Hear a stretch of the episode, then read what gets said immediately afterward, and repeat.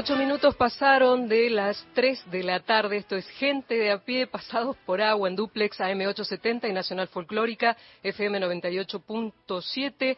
Allí, desde el Instituto San Martiniano, nuestro querido Mario Weinfeld. Buenas tardes. Buenas tardes, Gisela López. Gracias por estar ahí en la radio pública. Nosotros pasamos nuestras coordenadas y algunos datos sobre el clima, porque en este caso hay que hacerlo. Estamos en el Instituto San Martiniano, estamos transmitiendo una transmisión que teníamos prevista desde acá, una transmisión que tiene que ver obviamente con la efemérides, que se celebra el aniversario y vamos a tener un programa que va a tener, que, que va a tener parte, digamos, dedicada a ese recuerdo histórico, a lo que significa la figura de, lo que significó históricamente la figura del general San Martín, y también en buena medida muchos de los, eh, de los temas o de los abordajes que solemos tener.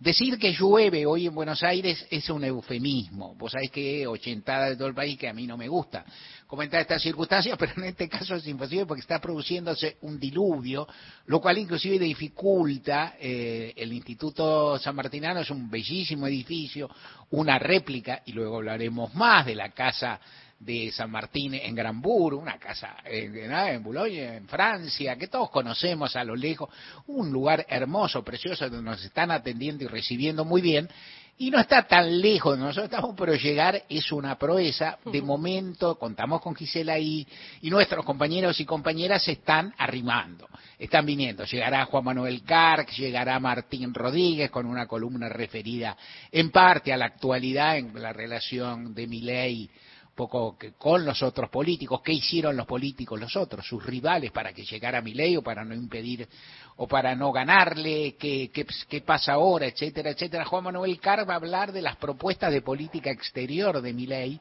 que son bastante chocantes, que son bastante fuertes, que son que tiene bastante decisión y frente a las cuales eh, sin ninguna duda eh, ha habido empezó a haber respuestas internacionales y también lo contaremos. Eh, nosotros estamos, estaremos el programa más allá de la ubicación geográfica y de la relativa el relativo abordaje parcial, estaremos en horario habitual, o sea, son 3 y 10, estaremos hasta las 5 de la tarde por Nacional, Nacional Folclórica y más de 20 emisoras que se expanden y divulgan por todo el territorio de la patria. Ya en posición, ya acomodado en una sala preciosa, en una habitación, diría un bien que tiene esas viejas bibliotecas que a mí me encantan, ¿no? Con libros todos encuadernados en cuero, con su numerito que yo debería tener en la mía, qué sé yo, libros que muestran una edición seguramente histórica, seguramente de mucho tiempo y que una hora espiaré y miré un poco mejor, te pido a vos, Gisela, el título de mi editorial, que dada la cantidad de material que tenemos seguramente será breve. Decime, por favor. San Martín, el prócer unánime.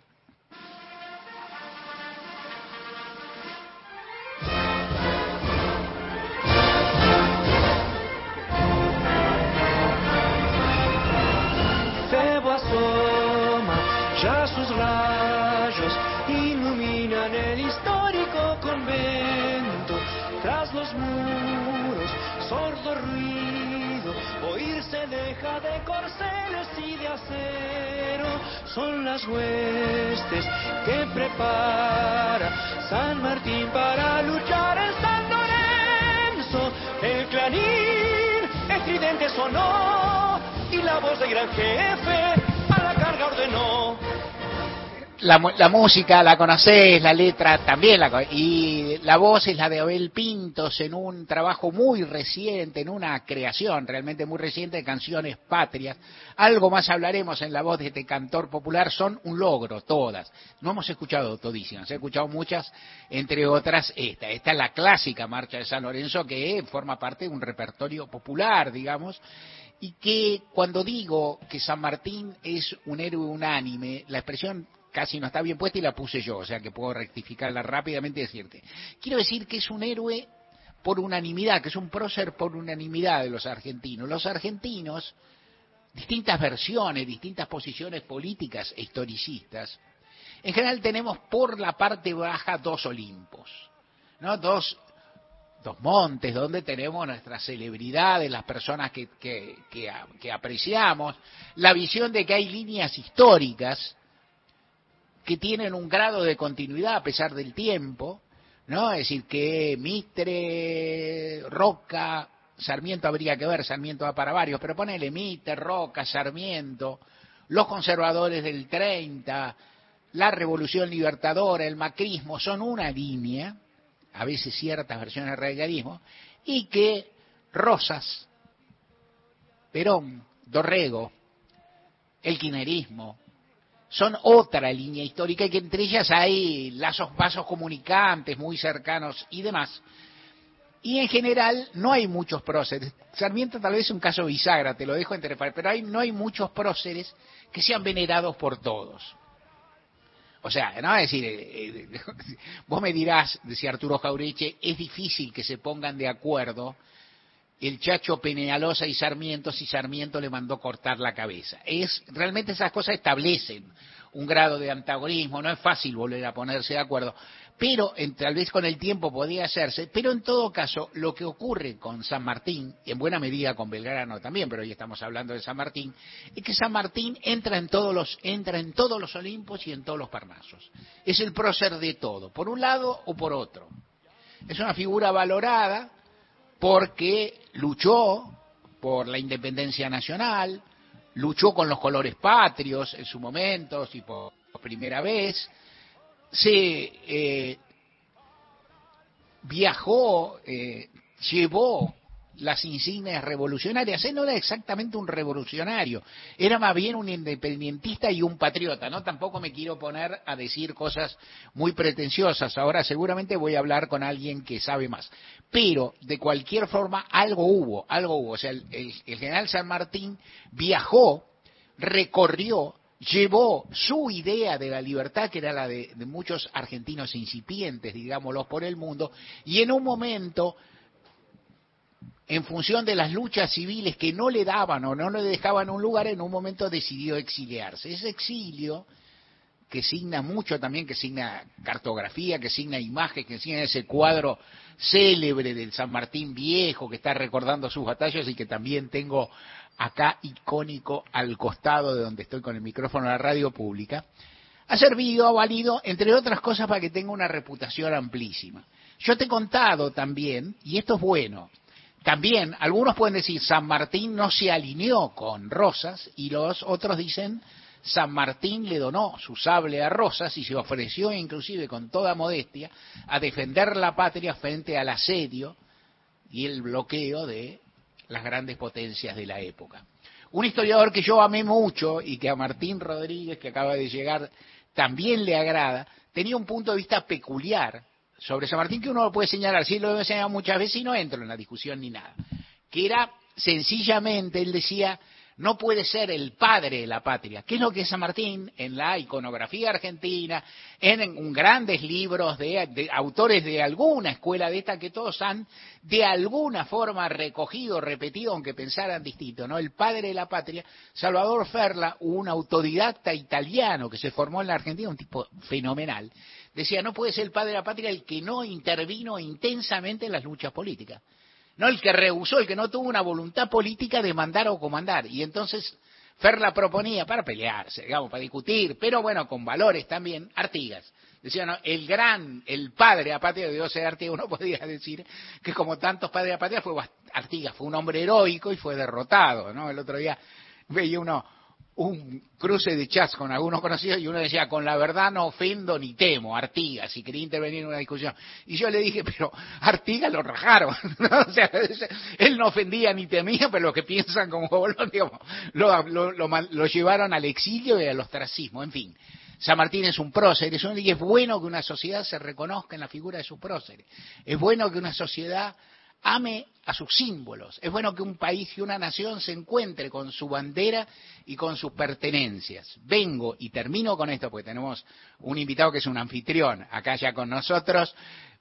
Es bueno, hace poco juraron, juraron o prometieron a la bandera dos de mis nietos, los más grandecitos. Es bello, yo vengo de una tradición que a veces recelaba de ideas de la patria, la nación, la bandera, esas cosas, porque se fueran por ahí muy pegados a un pensamiento militarista, cosa por el estilo, lo que nosotros teníamos con dignos rechazos. Es bueno que en una república, que en un país que aspira a ser democrático, que en un país donde se vota para bien y para mal, se respeten esos símbolos y se respeten a los próceres en todo lo que de valioso tuvieron, que es mucho, mucho. Corto acá porque está con nosotros Eduardo García Cafi y quiero invitarlo a que se siente en su casa. Para... ¿Qué hace? Qué gusto verte. Esto es radio, te puedo saludar así también. Qué gusto verte, qué gusto verte. ¿Cómo andás? ¿Cómo estás? Hola, buenas tardes. Primero, un, un, gran saludo a los oyentes de esta querida Radio Nacional. Y en segundo término, bueno, Mario, para mí es, es, es me encanta, es un orgullo este, tener estas palabras, este diálogo contigo. Sé que las flores no quedan muy bien entre al aire y entre personas, pero realmente tenés una carrera que admiro, respeto, una persona que nos, nos ayuda a pensar, tenés una pluma envidiable y esa pluma responde a unos conceptos fantásticos que siempre respetan al oyente o a quien lo lee, presuponiendo que es una persona que va a sacar sus conclusiones, que va a aportar su mirada y le das una apertura magnífica. Así que no quería este, reprimirme decirte esto porque para mí recibir a Radio Nacional y recibirte a vos en, en esta casa es, es, lindísimo. Bueno, te agradezco un montón y bueno, y paramos con esto, pues ya está. Por te, agradezco, te, agradezco, un montón. Eduardo García Café fue director de Radio Nacional, vamos, y yo, es decir, volví a Radio Nacional cuando vos estabas, esto también lo recordamos y también lo valoro y también lo digo, y punto. Pero No, Eduardo parece. es y fue mucho más que eso. Fue, fuiste director de Cultura de la provincia de Buenos Aires 88-89, Sí, gobernación de Antonio Cafiero, pues. Sí, señor. Claro. Y fuiste secretario de Cultura de la ciudad autónoma. No, no, yo fui todavía, por eso, digamos, Ah, tenía no, de- el rango de, Buenos Aires, de ministro, pero era, era claro, fue en la última intendencia. era quien Bauer, Era, eh, yo asumí final de Bauer y fui el único funcionario que, que, que quedó y estuve Jorge Domínguez, toda la administración de Jorge Domínguez. y Jorge Domínguez. Fui secretario de Cultura de la, de la ciudad, que en principio era una subsecretaría, pero en base a unos proyectos que llevamos y que realizamos, este, creamos la, la secretaría. Fuiste director de Radio Nacional, queda dicho, integraste el grupo Industria Argentina. Industria Nacional. Industria Nacional, perdón. Sí. Ah, por Sí. favor, por favor. Este, sí, sí, Claro. sí. Como músico dentro de una familia de músicos. Claro. Este, después, bueno, fui también secretario de Cultura de la provincia, la provincia de Buenos, Aires, años ya, después. Sí. Y, pero sí, empecé de chico con la música, como todos en casa, mis hermanos, el cuarteto Supay, que después Supay. yo grabé con Supay también. Claro. Eh, mi madre, que... ¿Y qué eras baterista? Veo por ahí que eras. Sí, señor, baterista y ¿Sos todavía percusionista. baterista? ¿Cómo es? Debe Tengo una batería en casa y Ah. como tengo la suerte de vivir en una casa que no molesto a los vecinos, tengo Claro. un equipo al lado, Ajá. Prendo música y sí. Y nos dice por acá que alguna vez laburaste con eh, Leonardo Fabio, ¿es así? Vos sabés que eh, mi hermano mayor era director de eh, musical de Leonardo Fabio, le hacía Ah. los arreglos.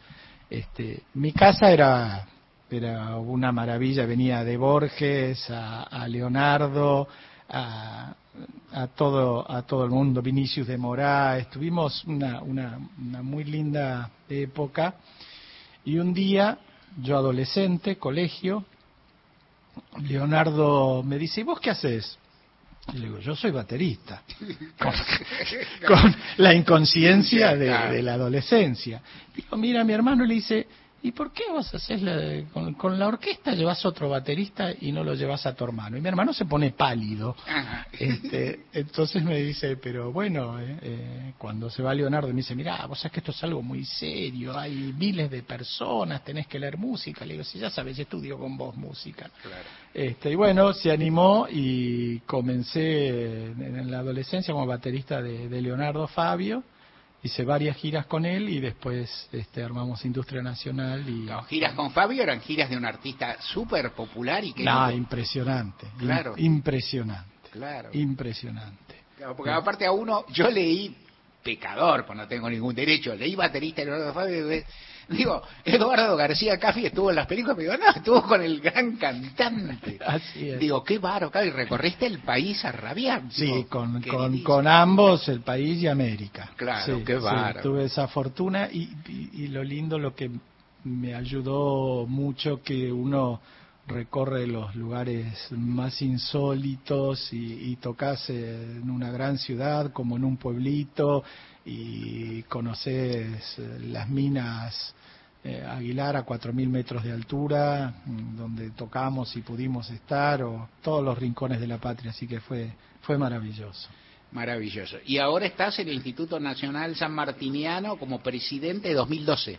Así es. O sea, 10 años y un poquito más. Diez, sí, sí, sí. Vos sabés que esto es una pasión que he tenido de chico, la figura de San Martín.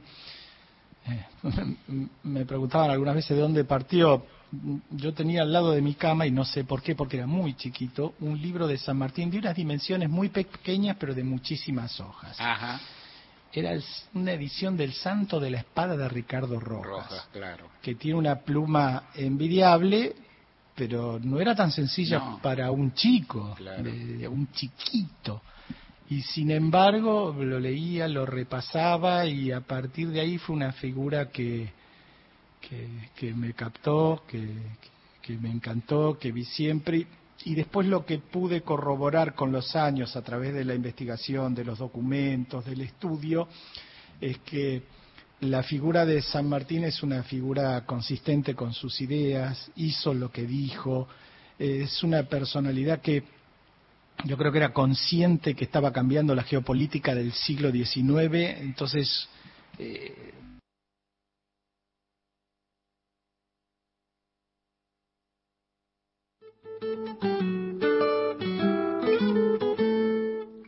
Cinco minutos, eh, perdón, 15.25. Estábamos escuchando la conversación de Mario Weinfeld con Eduardo García Caffi. Vamos a ver si podemos retomar el contacto allí en el Instituto San Martiniano, esta visita eh, que de alguna forma estamos haciendo. Ahí va. Vamos entonces a una pequeña tanda y después volvemos con gente de a pie desde el Instituto San Martiniano. Gente de a pie. Hasta las 17. Todos los contenidos de la radio en nuestra web, radionacional.com.ar. Podcast, entrevistas federales, archivo Héctor Larrea y más, mucho más. Encontrá lo mejor de las 50 emisoras de la radio pública en radionacional.com.ar. Nacional Digital, una señal, todas las radios. Frecuencia online de Radio Nacional.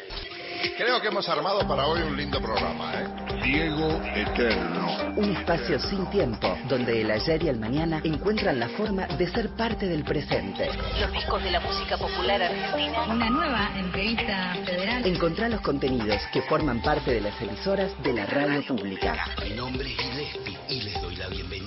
Entrevistas, producciones especiales, conciertos, Bienvenidos a otro especial. material de archivo, podcast, radioteatros, programas de todas las épocas. Lo que cabe en un lápiz. Escuchala en nacionaldigital.com.ar. Todas las radios, una sola señal. Nacional Digital. Tu mamá y tu papá dejaron muchas marcas. Vos sos una. Y vos vas dejando tus marcas. Trabajando, festejando, amando. La radio pública te acompaña mientras vos haces tus marcas. Porque todas van marcando nuestra historia y nuestra Argentina. Radio Nacional. Marca País. Los temas centrales del día están en Gente de a pie. Mario Weinfeld en la radio pública.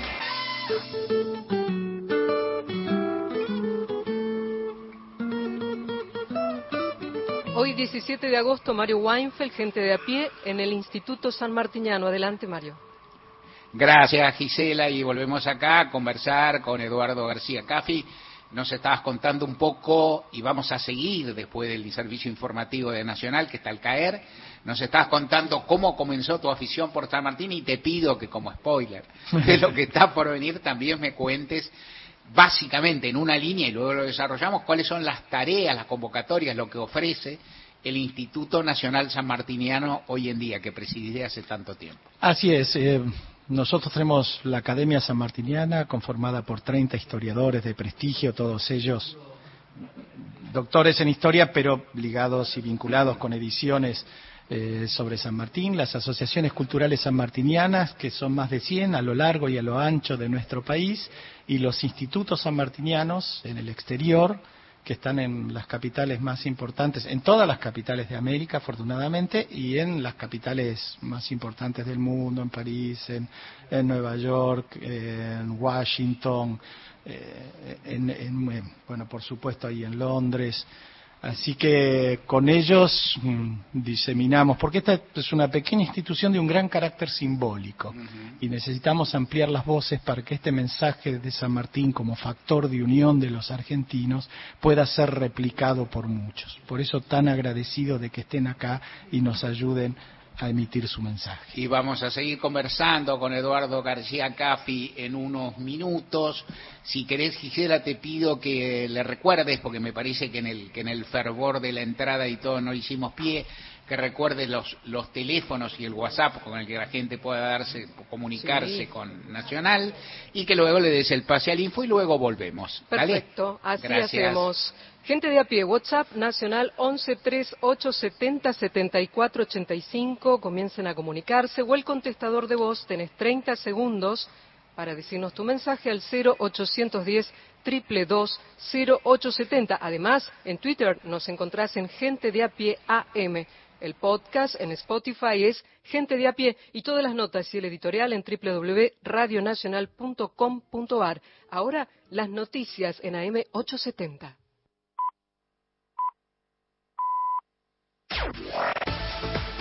Nacional Noticias. El país en una sola radio.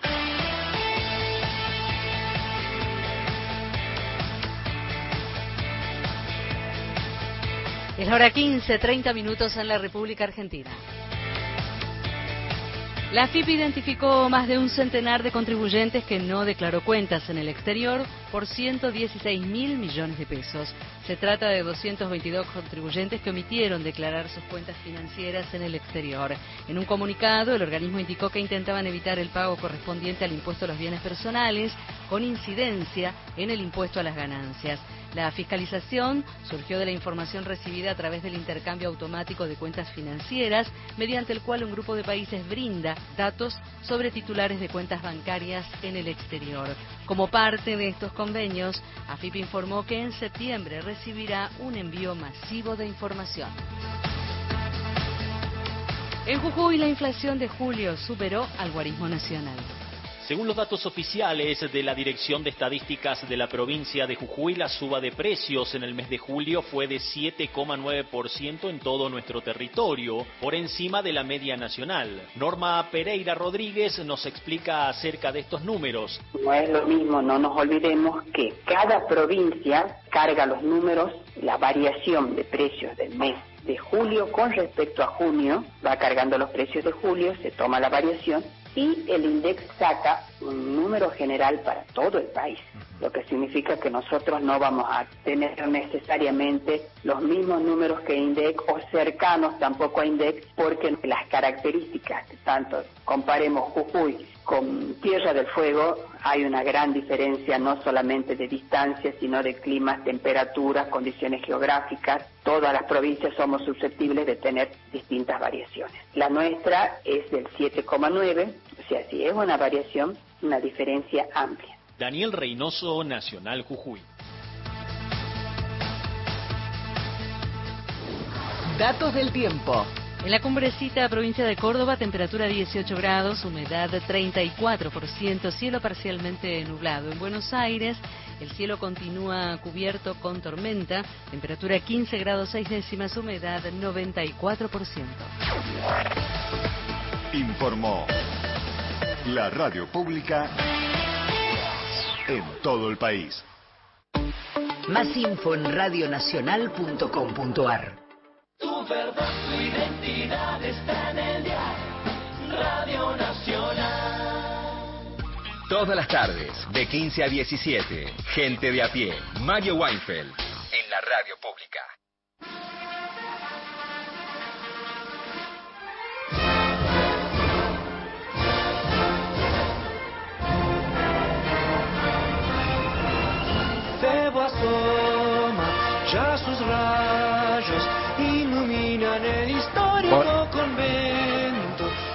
Volvemos entonces desde el Instituto Nacional San Martiniano con Eduardo García Cafi. Vamos a seguir hablando de San Martín. Y entonces aprovecho este momento para decirte algo muy a la pasadita también, porque vos me, llenaste de halago cuando llegaste y quiero decir algo. Es decir, yo, única vez en mi vida que fui a pedir, no a pedir trabajo, pero a plantear que, que quería volver a la radio fue cuando entré en Nacional y hablé contigo que eras director. Por, por medio de un conocido común y un amigo. Vos me trataste muy bien, empezamos a laburar, bueno, esto es laburo. Lo que a mí me gusta de la vida, después nos vimos en ese lapso, después dejamos de vernos, nos habíamos cruzado alguna vez en un acto. Lo que a mí me gusta de la vida es encontrarme con vos y ver que existe entre nosotros un reconocimiento mutuo. No digo las palabras que vos decís, que son por ahí, bueno, que son muy halagüeñas, que son... Digo algo más, este, este es un compañero. sinceras y verdaderas. Y lo que yo pienso también. Y uno dice, bueno, este es un compañero, nos reconocemos en distintas vicisitudes y en distintos tiempos, y me agrada decírtelo al aire.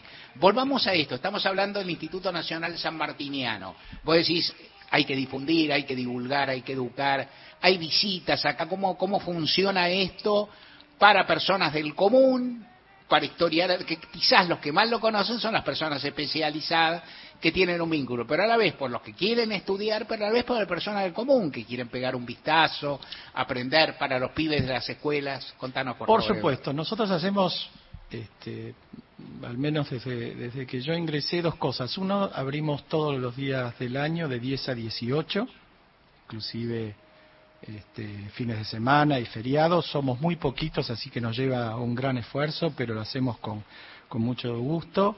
Eh, nos visitan desde turistas, los micros este, paran permanentemente, pero nosotros pusimos un acento en particular.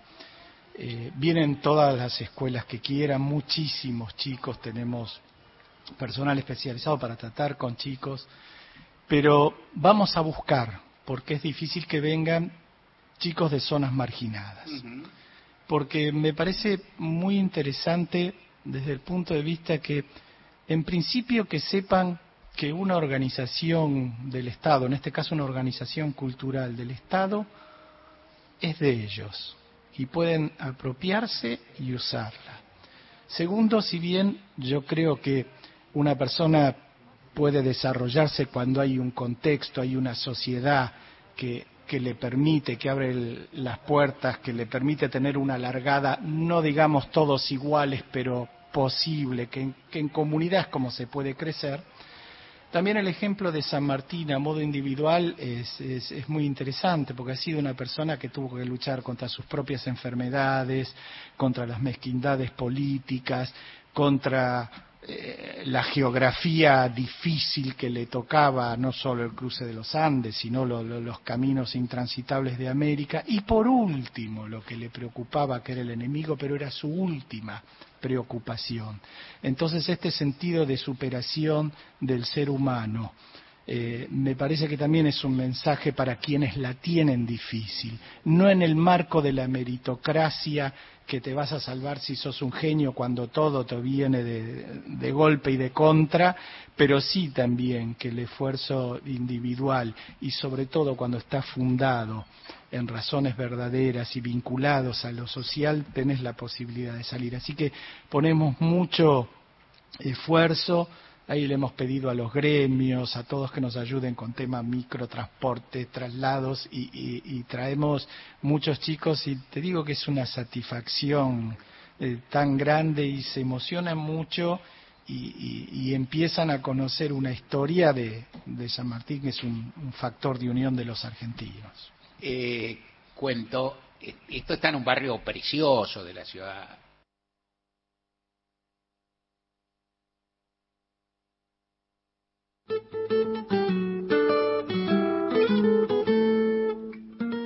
Desde el Instituto Nacional San Martiniano, gente de a pie, en un día un poquito complejo para las cuestiones técnicas, pero nosotros estamos ya aguardando que nos den el ok eh, cuando estén presentes allí, pero Por lo pronto, si les parece, antes de retomar esta charla que tenía Mario Weinfeld con Eduardo García Caffi, eh, el director actual del Instituto Nacional San Martiniano desde el año 2012, eh, vamos a compartir algo de música de esta forma.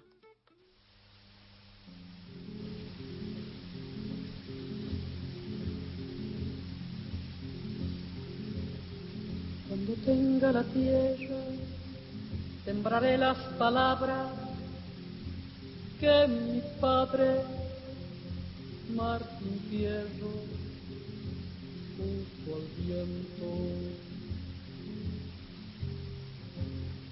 Cuando tenga la tierra, la tendrán los que luchan, los maestros, los obreros.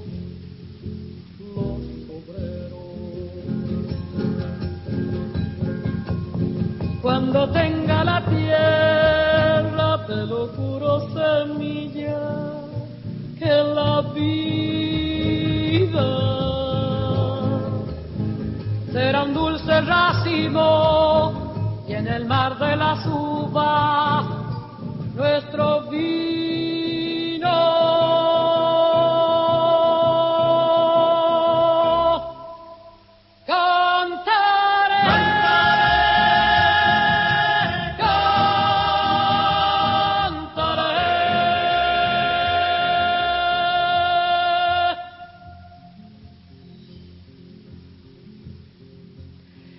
Sosa, cuando tenga la tierra, una porción de esta música que la pidió Tomás, el zapatero de la calle Rivadavia. Mario, ¿ustedes están allí? Sí, gracias Gisela López. Seguimos acá con Eduardo García Caffi. Estaba contando, él había terminado de contestar y yo estaba empezando a contar que el Instituto Nacional de San Martiniano es un barrio precioso de la ciudad autónoma, un barrio donde, hay casa, hay muchas embajadas, por cierto, no está tan lejos la televisión pública, tanto está tan lejos la Facultad de Derecho también, pero en esta zona mismo hay mucha casa de garca, hay que tener mucha guita pero está el Instituto Nacional San Martiniano que evoca la casa que, los argentinos conocemos a través de tantos retratos y pinturas, que la de, ¿no? la de San Martín en el exilio, ¿no? de San Martín Boulogne sur Mar. Yo fui hace muchísimos, hacía un frío, un día peor, era un día como hoy en Buenos Aires, pero con 4 grados bajo cero, 5 grados bajo cero, hace tantísimos años, y los franceses no conocían tanto, ¿viste? Estamos hablando de setenta y pico, había menos turismo, preguntábamos, éramos, éramos cuatro argentinos, y nos preguntaban los franceses, no, no sabía, había uno que dice, ah, sí, le llegaba Argentina, me mostraba, dice, está ahí, y para mi sorpresa había más de una casa igual, porque es lógico, eran las casas, vos has viajado mucho ahí, vos has visto eso. Sí, esta es la réplica de la casa de las afueras de París de Granbourg. Ah, la de París de Granbourg, no de Boulogne-sur-Mer, Es claro. un tercio más grande. Claro. Ha sido modificada para la funcionalidad del instituto y aparte porque la, la actual, la que habitó San Martín, también fue modificada porque está eh, es propiedad de unas, unas monjitas de clausura, con lo cual no es muy sencillo ingresar. Yo pude hacerlo a través de la, de la embajada y es muy emocionante porque eh, si bien casi todo el interior eh, está modificado, pero hay una parte que da al jardín y que uno ve donde San Martín posaba su mirada y donde se ocupaba de ese, mar- de ese jardín y está intacto. Así que es magnífico. La que vos referías también es la de Boulogne-sur-Mer, de Boulogne-sur-Mer, donde él, claro. en 1848, en la revuelta de París, exactamente, Claro. y son, y son iguales, donde...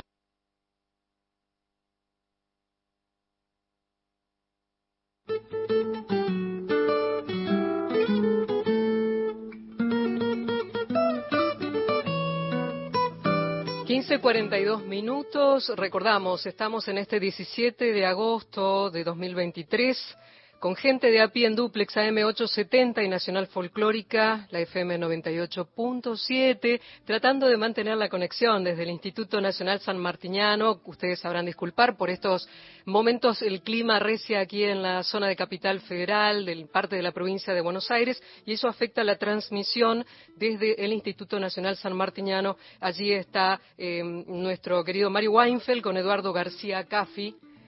Vamos a ver si tenemos algunos mensajes de oyentes, las voces de ustedes en Gente de a pie. Bueno, San Martín dejó una, dijo una vez que su vida la sacrificó. Espero al servicio de España luego al servicio de nuestra patria. Algunos historiadores encontraron un defecto en San Martín, y mm, que es que rechazó participar activamente en política. Incluso rechazó ser protector de Perú. Pero en realidad fue un y por ética no se aprovechó de su prestigio como militar. Muchas gracias. 30 segundos las voces de los oyentes al contestador 0810 2220870 desde el Instituto Nacional San Martiniano. Mario Weinfeld, ¿estás allí? Estoy acá y volvemos a Eduardo García Caffi que nos está contando historias de las dos lugares donde vivió, que habitó San Martín en Francia. Así es. Y, y vos sabés que hay dos biografías de San Martín. Una que se está cumpliendo el bicentenario, que eh, Juan García del Río fue un diplomático colombiano que fue el canciller de San Martín como protector del Perú. Y cuando San Martín se retira de la vida pública, ahí Juan García del Río hace la primera biografía. Y lo interesante, y por eso es tan veraz, porque ya no tenía ningún interés ni ninguna vinculación y, relata tal cual fue el pensamiento y la obra de San Martín. Y la otra, cuando San Martín eh, habita Boulogne-sur-Mer, recordemos que de 1848 hasta 1850, hasta que fallece, lo hace en la casa de un abogado, periodista eh, muy reconocido de, la zona, Adolphe Gerard, y tenían unas tertulias diarias. Cuando muere San Martín, Gerard eh, escribe la necrología, la necrología, como todos bien sabemos, es el relato de la epopeya de una, de una personalidad y escribe varias páginas. Y, y Gerard ratifica lo mismo, sin interés y habiendo tomado contacto diario. Y en el medio, vos sabés que eh, hace una descripción de San Martín que a mí es la que más me gusta. Ajá, eso te iba a preguntar. Gerard nos dice, San Martín era un hermoso anciano, de una elevada estatura, que ni el tiempo, ni las fatigas, ni las enfermedades lograron encorvar. Sus rasgos firmes pero simpáticos, su mirada viva y penetrante. Su cultura de las más vastas, había leído todo lo que se podía leer y hablaba del mismo modo inglés, francés e italiano. Amaba al obrero, pero lo quería sobrio y laborioso. Su misericordia inconmensurable, pero por sobre todo y a todos San Martín siempre les decía la verdad. Y estos dos testimonios, la primera biografía y el relato desde el final de su vida, te da la concordancia de la conducta de un hombre que luchó por los ideales de la libertad y que no lo hizo solamente como como su faceta más conocida de brillante militar. Por supuesto, a los 11 años ingresó como cadete en el regimiento de Murcia, a los 13 años participó del sitio de Orán en el norte de África, eh, combatió a los ejércitos napoleónicos y en América el cruce de los Andes que se estudia en todas las escuelas de guerra importantes, su batalla de Maipú con impacto internacional. Pero para mí lo que yo encuentro y lo que yo veo de San Martín y me hace sostener esta mirada tan, tan importante sobre él, es que San Martín actuó en base a una filosofía y a un pensamiento político. San Martín decía, no he sido más que un instrumento accidental de la justicia y un agente del destino. Es decir, él se veía como un instrumento de la providencia para llevar adelante su epopeya de la libertad americana. Y decía, mi causa es la causa del género humano y me encontraré en cada lugar que sea necesario luchar por la libertad universal. Es decir, dijimos que ingresaba a los 11 años como cadete, 1789 años de la Revolución Francesa. Por supuesto que fueron los primeros clásicos que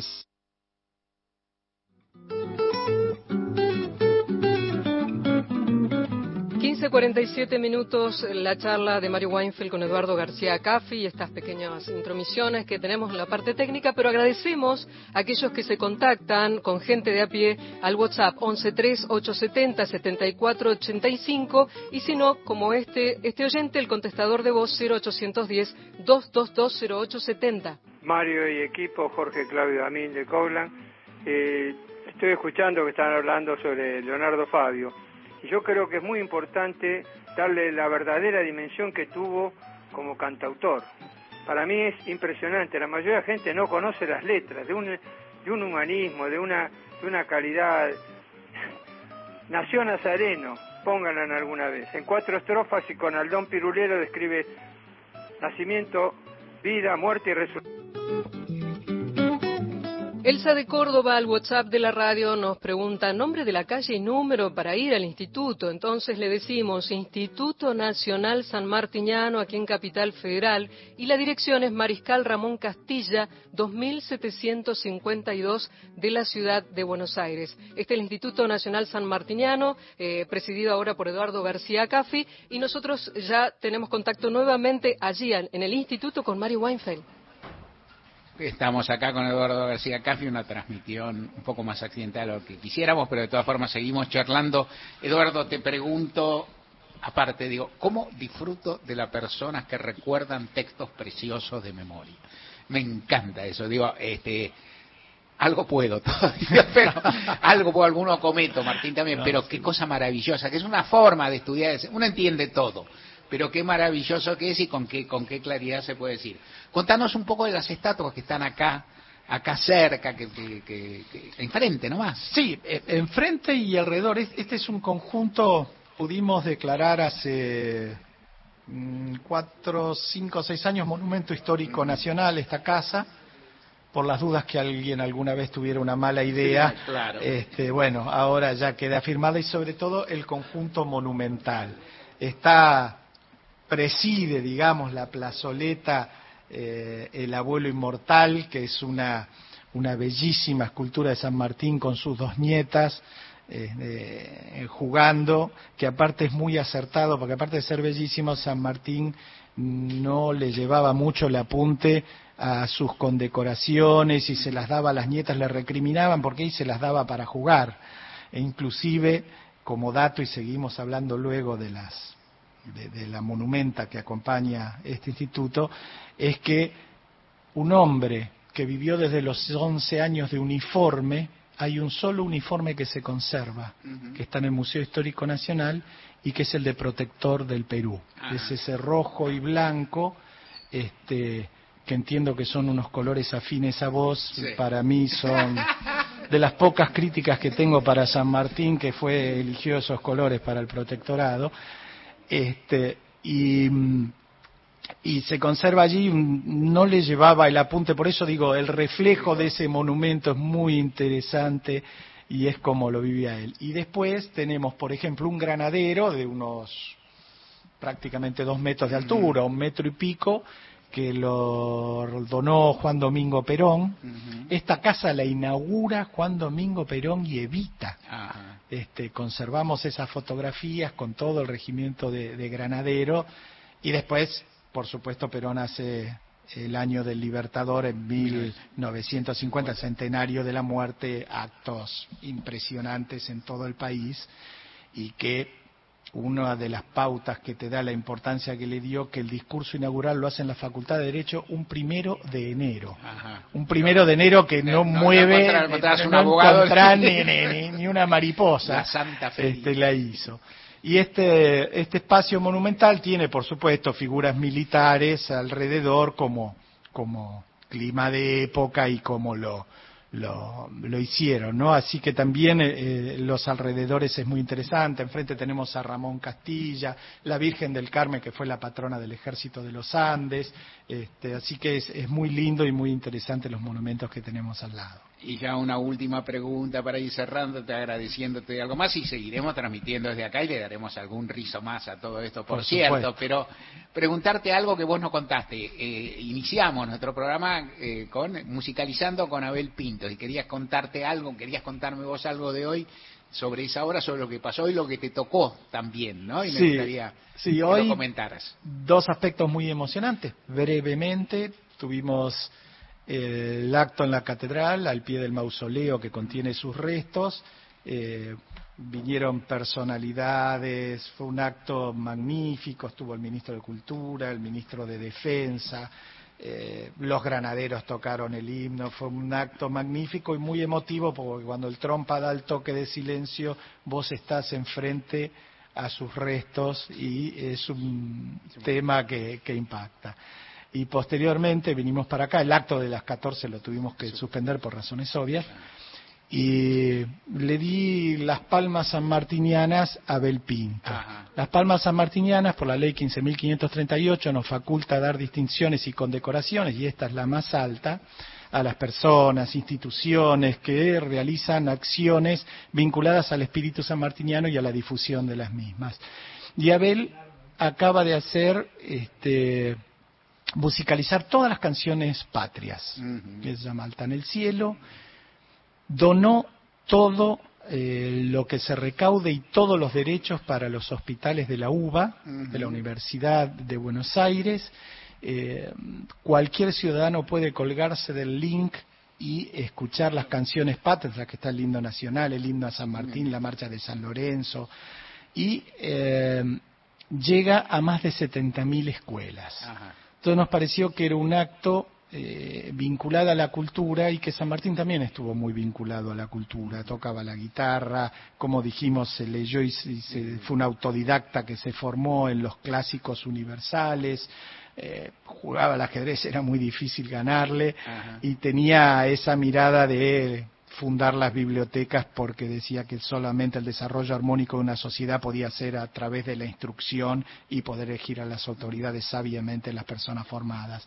Así que tuvimos, le, le otorgué las palmas, fue una ceremonia muy muy emocionante. Abel se, se, emocionó muchísimo y es una de las carreras artísticas, si bien no es lo que me tocaba juzgar a mí como presidente del instituto, pero también es una de las carreras artísticas más brillantes, porque decía, Abel no hace tango, no hace folclore, no hace pop, no hace rock, pero hace todas ellas. Y vos en cualquier lugar donde estés, sabés que es música argentina y que es una canción argentina. Así que eh, fue una hermosísima ceremonia, emotiva para los dos. Abel se emocionó, no podía hablar. Este, y nos cantó el himno San Martín y, rodeado de niños de escuelas que, que lo acompañaron con la marcha de San Lorenzo cantando también, así que fue, fue algo lindísimo. Yo entregué muy pocas condecoraciones porque entiendo que los premios no se regalan, se merecen y solamente a quienes lo han, lo han merecido y así lo dice y Abel sin duda es uno de ellos. Eduardo García Cafi, pues eh, presidente del Instituto Nacional San Martiniano, muchísimas gracias por haber estado acá. Al contrario, y vos me permitís que abuse un segundito, es, es horrible lo que hago, pero pero pero pero me atrevo. Hice una canción argentina. me atrevo con lo siguiente y nada más. Eh, estamos en tiempos de nuestra patria movidos, eh, eh, en tiempos eh, complejos. Yo jamás me atrevería y no me tomaría la atribución de qué haría San Martín hoy, qué pensaría San Martín hoy, pero sí puedo decir lo que hizo San Martín en momentos difíciles de la época de la guerra, de la independencia y la construcción de la patria. Y dijo, divididos seremos esclavos. Hagamos un, un esfuerzo de patriotismo depongamos resentimientos particulares y concluyamos nuestra obra con honor. Y creo que es nuestra responsabilidad no solo seguir sus palabras, sino sus acciones. Y él soñó con un sendero de paz, prosperidad, progreso y libertad. Pensemos en San Martín y actuemos como San Martín. Gracias y perdón por extender. No, no te extendiste, no te extendiste de más nada, Eduardo García Cafi. Gracias de nuevo. Volvemos a estudios. Febo asoma, ya sus rayos iluminan el histórico convento. Tras los muros, sordo ruido, oírse deja de corceles y de acero son las huestes que prepara San Martín para luchar en San Lorenzo. El clarín estridente sonó y la voz del gran jefe a la carga ordenó. Todas las tardes, de 15 a 17, gente de a pie, Mario Weinfeld en la radio pública. Elegís Todos los días, la radio pública. Inauguramos el gasoducto Presidente Néstor Kirchner, con cientos de kilómetros de acero en manos de miles de trabajadoras y trabajadores. Se construyó en tiempo récord la obra de transporte de gas más grande de los últimos 40 años. Energía que nos permitirá ahorrar divisas, expandir nuestro desarrollo, nuestro federalismo, nuestra soberanía y nuestro orgullo nacional. Gasoducto Presidente Néstor Kirchner. Mueve energía, mueve al país. Ministerio de Economía. Argentina Presidencia. 40 años. Memorias de la democracia. 1994. Eliminación del servicio militar obligatorio. Sangre poca,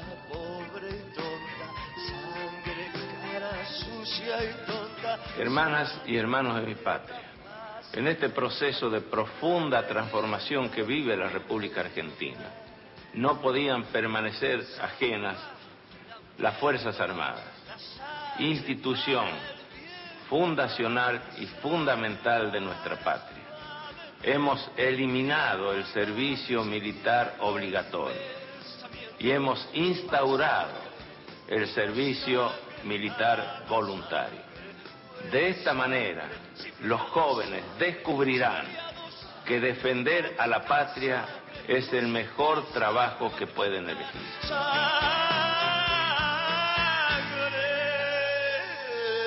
Contenidos y memoria histórica. Radio Nacional. WhatsApp de oyentes 11 3 870 7485. WhatsApp Nacional.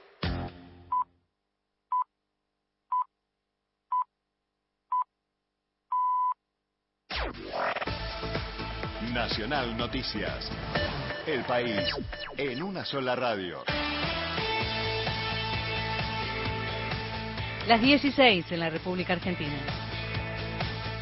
El gobierno bonaerense realiza un seguimiento de la situación en la provincia a raíz del temporal y sus consecuencias. Ante el fuerte temporal y las inundaciones que afectan a La Plata, el gobierno de la provincia de Buenos Aires dispuso de un comando de incidencias con base en el Estadio Único Diego Armando Maradona, desde donde monitorean la situación y coordinan las acciones de asistencia. Están trabajando en ese lugar la Dirección de Rescate de la Policía, Bomberos, Emergencias y Defensa Civil, en articulación con las demás áreas del gabinete provincial. Las acciones se centran en el seguimiento aéreo y terrestre, la evacuación y asistencia de las personas afectadas. El gobernador Axel Kisilov se comunicó con el intendente platense Julio Garro, puso a disposición todos los recursos provinciales y sigue de cerca la evolución de la tormenta y su afectación. Hay que decir que las zonas más críticas son los barrios de Los Hornos, Melchor Romero, Lisandro Olmos, Abasto y San Carlos. Desde el gobierno informaron que la situación está controlada, pero en alerta extrema. Desde la capital de la provincia de Buenos Aires informó Fernanda Germanier para Radio Nacional. Finalizó el escrutinio definitivo en la provincia de Santiago del Estero. El escrutinio definitivo de las primarias en Santiago del Estero confirmó el triunfo del binomio Sergio Massa-Agustín Rossi y del Frente Cívico a nivel local. Así lo informó el juez federal electoral Guillermo Molinari. Unión por la Patria fue la fuerza más votada con un 52%, seguida por La Libertad Avanza con un 26% y Juntos por el Cambio con el 10%. En la categoría de diputados nacionales que la provincia renueva cuatro bancas, el frente encabezado por el gobernador Gerardo Zamora consiguió el 48%, los candidatos libertarios el 22% y los de Cambiemos apenas superaron el 4%. El porcentaje de participación fue cercano al 70% de los más de 800.000 electores habilitados. Eduardo Espeche, Radio Nacional, Santiago del Estero. Deportes. La información con el señor Daniel Corú. Gracias por lo de señor. Bien, vamos a hablar un poquitito de River, que va a comenzar el domingo su participación en la Copa de la Liga. Uno de los problemas al quedar fuera de la Copa Libertadores es qué hacía con tanta cantidad de jugadores, 37 profesionales. Bueno, lo terminó bajando a 27. Dio a préstamo a Robert Rojas y a Paradela Tigre, a Castro Ponce Atlético Tucumán, a Franco Alfonso, a Huracán, a Santiago Simón, tiene dos ofertas del exterior también para ir a préstamo, están trabajando contra turno buscándole club, López Fontana y Lecanda, vendió a Lucas Beltrán a la Fiorentina en 23 millones de euros y a Elías Gómez, a Vélez, en un millón de euros. Todavía queda ver qué va a pasar con Nicolás de la Cruz. Pero lo cierto es que De Michelis, al quedarse con un solo torneo, porque también fue eliminado de la Copa Argentina, además de la Libertadores, achicó abruptamente el plantel profesional. Datos del tiempo. Puerto Argentino, Islas Malvinas, temperatura 4 grados, humedad 79%, cielo nublado. En Buenos Aires, temperatura 15 grados 6 décimas, humedad 94%, cielo nublado con tormenta fuerte. Informó la radio pública en todo el país. Más info en radionacional.com.ar. Tu verdad, tu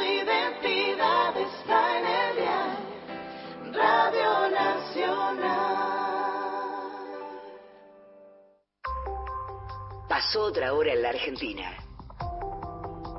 Seguís con la radio pública. Nacional. A toda hora. Mario Weinfeld y un gran equipo hacen gente de a pie. Por Nacional. La radio pública.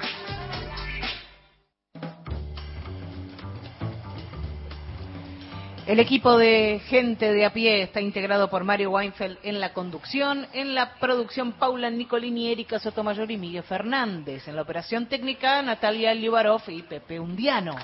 En el ah, mira, míralo, míralo. Llegaron con, llegaron a Sí. pesar de la lluvia. Que Es se- verdad, es raro, ¿no? Lo que sí, sí. Deben haber conseguido transporte. Seguramente. sí, le, le pusieron los bondi, los remises.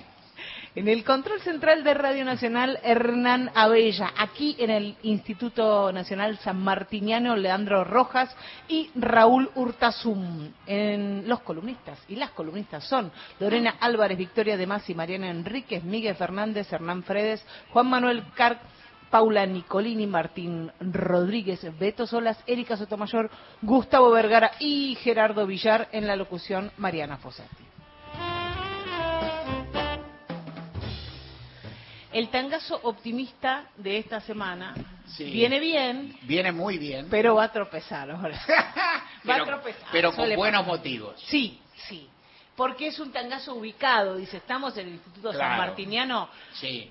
vamos a mejor a escuchar una cueca. Eh, así es la cosa. Así es la cosa. una Bien. cueca de... No hay nada más optimista que cambiar un tangazo por una cueca. Sí, por, por, lo pronto. Y si se baila ni te cuento, porque es mucho más divertido sí. bailar la cueca.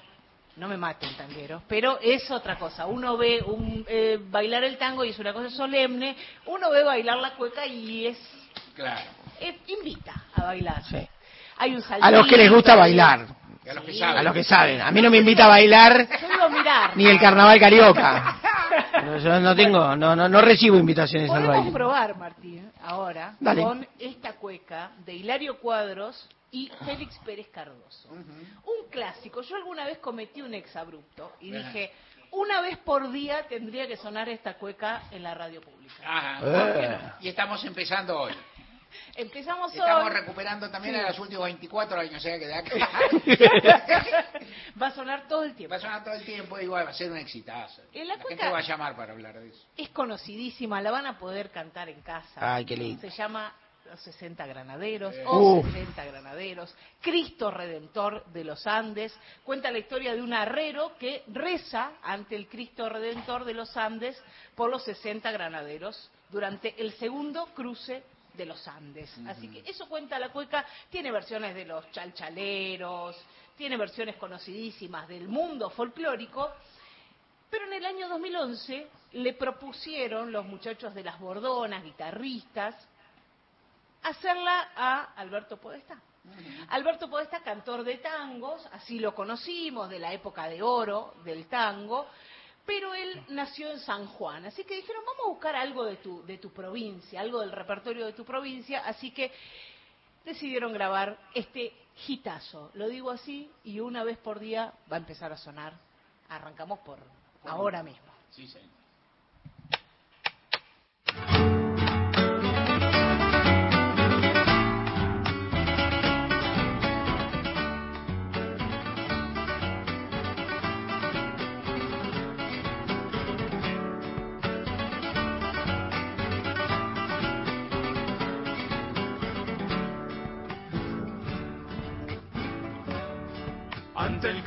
Ante el Cristo redentor. Se arrodilla, se arrodillaba un arriero y rogaba, y rogaba por las almas de los, bra- de los bravos granaderos. Eran, eran 60 paisanos, los, sesen- los 60 granaderos. Eran, va- eran valientes cuyanos, de, de corazones de acero. Quiero elevar mi canto como un lamento de tradición para los granaderos que defendieron a mi nación. Para esas almas que la bendiga nuestro Señor.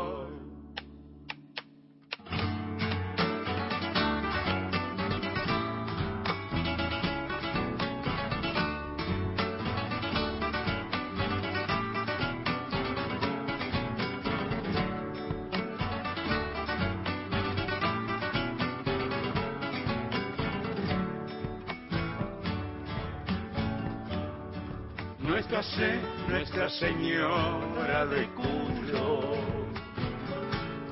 Contempló la cruzada de los Andes y bendijo el general San Martín, el más, el más grande entre los grandes, una de, una de eternos laureles con que se, con que se adorna mi patria. En Mendoza, en Mendoza la guardiana, por ser la, por ser la tierra más gaucha, quiero elevar mi canto como un lamento de tradición para los granaderos que defendieron nuestra nación. Pido para esas almas que la bendiga nuestro Señor.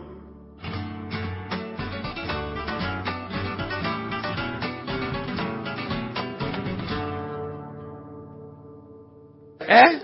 ¿Vos también, Mario? Ahí están, ahí están los 60 granaderos. ¿Estamos al aire? Sí, estamos al aire. ¿Qué tal? Compañeros, Compañeros, estamos al aire. bien porque de vez en cuando. O sea, no se acostumbren, no entren Sí. en la molicie. La cueca de Hilario Cuadros y. Félix Pérez Cardoso la cantaba Alberto Podestá, eh, nacido en San Juan en el año 1924 Capo, y, y capo. fallecido capo, capo, sí, Capo. en Buenos Aires en el año 2015. Este disco grabado en 2011 es una especie de legado que dejó el maestro Alberto Podestá con la agrupación de pibes jóvenes, bueno, pasan los años y uno cada vez es menos joven, pero en ese momento eran muy jóvenes, de las Bordonas que lo invitaron a, a sumarse a este repertorio guitarrero. Muy lindo disco, Sí. se llama Alta Gama. Mira qué bueno, buenísimo, y se justifica entonces el tránsito de género, el tránsito de esto, pero mañana sí o sí tenemos que cumplir con eh, la consigna. Desde el lunes está marcado lo que va a sonar mañana, Ajá. que es una marcha. Me parece muy bien. ¿Está bien? Sí, está muy Vamos bien. con esa entonces. Vamos con esa. Encontrá los podcasts de la radio en nuestra web, radionacional.com.ar. Nacional Doc. Registro sonoro de la Argentina. me agregan en dos partes de los cuadernos. Una con una letra y otra con otra letra, distinta a su vez a la de Centeno. Son tres los tipos de caligrafía que hay. La de Centeno y la de dos distintos entre sí que me mencionan en forma agregada. www.radionacional.com.ar Nacional Doc. Agosto. Todo el año nacional. La radio pública. El Banco Provincia se está actualizando. Más tecnológico, Tecnológico, más dinámico, dinámico, más innovador. innovador. En otras palabras, el Banco Provincia está más 2.3. ¿O no? Vos con tono robótico. Así es, humano. Está más 2.3. Banco Provincia. Derecho al futuro. Futuro. Elegir creer también te marca. Radio Nacional. Marca País. Somos gente de a pie. Vos y nosotros. Mario Weinfeld en Nacional.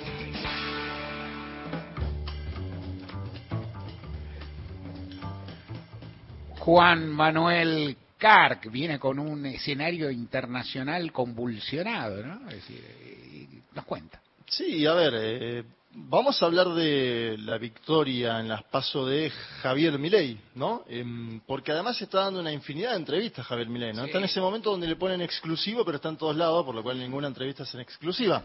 Em, y Y era, aparte las entrevistas, permitime esto, después te dejo en paz, pero las entrevistas funcionan.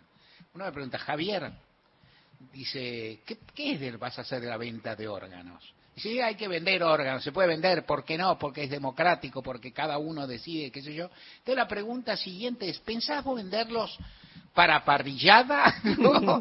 o pensás venderlo en cortes individual? Nadie le dice, mira, por ahí está un poco mal, por ahí, nadie le dice, ¿no? O sea, puede decir cualquiera y todo, entonces me parece bárbaro, ¿eh? la libertad de expresión está por encima de todo, tal vez el deber de conocer algunas reglas también, esto es para los periodistas, no para el candidato, Sí, el candidato seguro. dice lo que le parece. en la mayoría igual Mario lo, le comentan sobre economía, lo tratan bastante bien, como Muy bien bien. decís. No, por eso, le dejan pasar algunas cosas que por lo menos merecen, no digo ni, re- ni reproche, comentario. Bueno, la dolarización misma eh, se hizo en América Latina en países mucho más chicos que la Argentina, ¿no? Este es un dato significativo. Ecuador y El Salvador son los dos, ¿no? Los dos, los dos países donde Milei dice miremos como modelo. La verdad que son países que no tienen la extensión de la Argentina, su población, su industria. Bueno, eso como para marcar un dato particular. Y, pero nosotros nos vamos a ceñir ahora a las definiciones geopolíticas de Javier Milei porque la verdad que en las últimas horas dijo cosas como para alquilar balcones. Primero que damos un contexto, es un firmante él de la Carta de Madrid. Ustedes dirán qué es la Carta de Madrid.